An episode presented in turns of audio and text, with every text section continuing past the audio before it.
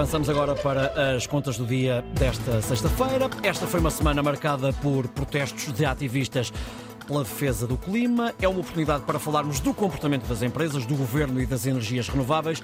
Ora, bom dia, Helena Garrido. Muito bom dia, boa sexta-feira. Boa sexta-feira para ti também. Duas questões. A primeira é: basta ser solar e eólico para ser bom?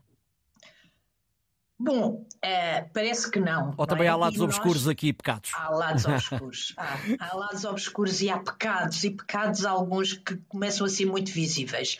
Vale a pena fazer um ponto prévio para não existirem equívocos, Ricardo. É muito importante pressionarmos os governos e as empresas para fazerem a transição energética.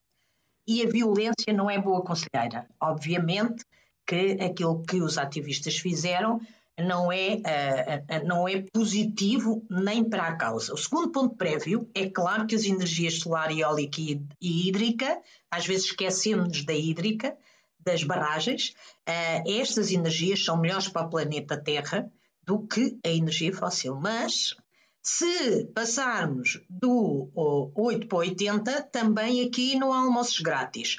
Nomeadamente, não passa a ser melhor se de repente desatarmos a cortar árvores para plantar painéis solares e moinhos gigantes na mesma região, porque podemos estar a reduzir a pegada de carbono, mas por outro lado a alterar o clima e toda a biodiversidade uh, da região. Infelizmente, Ricardo, uhum. foi isso, protegidos por este entusiasmo, um bocadinho que é preciso não ser cego, nós temos de ser críticos em relação a, a tudo.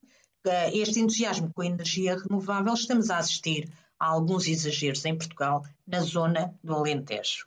Primeiro foi a aprovação do projeto da Iberdrola, na zona de Santiago do Cacém, o maior projeto europeu de energia solar, uh, assim o vendeu a Iberdrola, e é verdade, vai ocupar 1.262 hectares, são 1.700 campos de futebol, Ricardo, uhum. e uh, vai haver o corte de um milhão, mais de um milhão de árvores. Há dizem, ah, mas são eucaliptos. Eucaliptos também são árvores.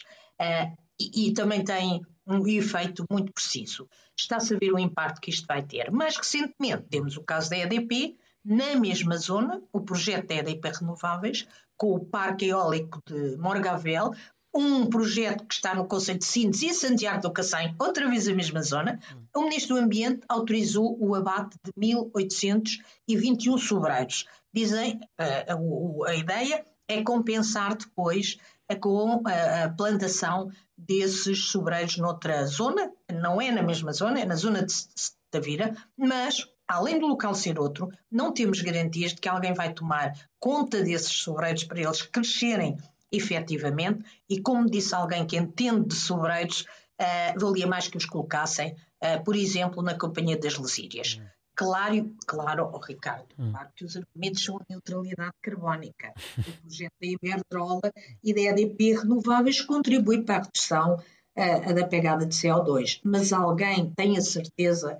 de que os seus efeitos nefastos não são muito mais graves do que a neutralidade carbónica, porque há uhum. outras, porque depois não nos podemos esquecer que é preciso fazer as ligações, uh, os fios elétricos para que estas, uh, estas fábricas de energia solar e eólica uh, consigam fornecer eletricidade às, à rede. Portanto, isto, uhum. a isto tem de se juntar fios elétricos por toda aquela região.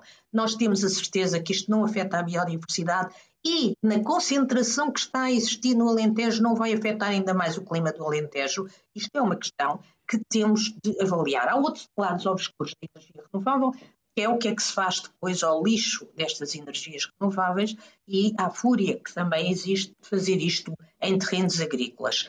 Mas há aqui outras alternativas e as empresas através do governo, têm de pensar nessas outras alternativas. Os telhados do país estão aí disponíveis para a energia solar. Valia a pena aproveitá-los uhum. em vez de estar a fazer mega projetos com impacto seguramente na biodiversidade, porque uma coisa é certa, uh, se não tivermos o planeta Terra, não há economia para ninguém nem temos contas do dia, Ricardo. Exatamente. Infelizmente. Olha, bom fim de semana, voltamos a encontrar-nos não na segunda-feira, na segunda-feira é o Pedro Sousa Carvalho.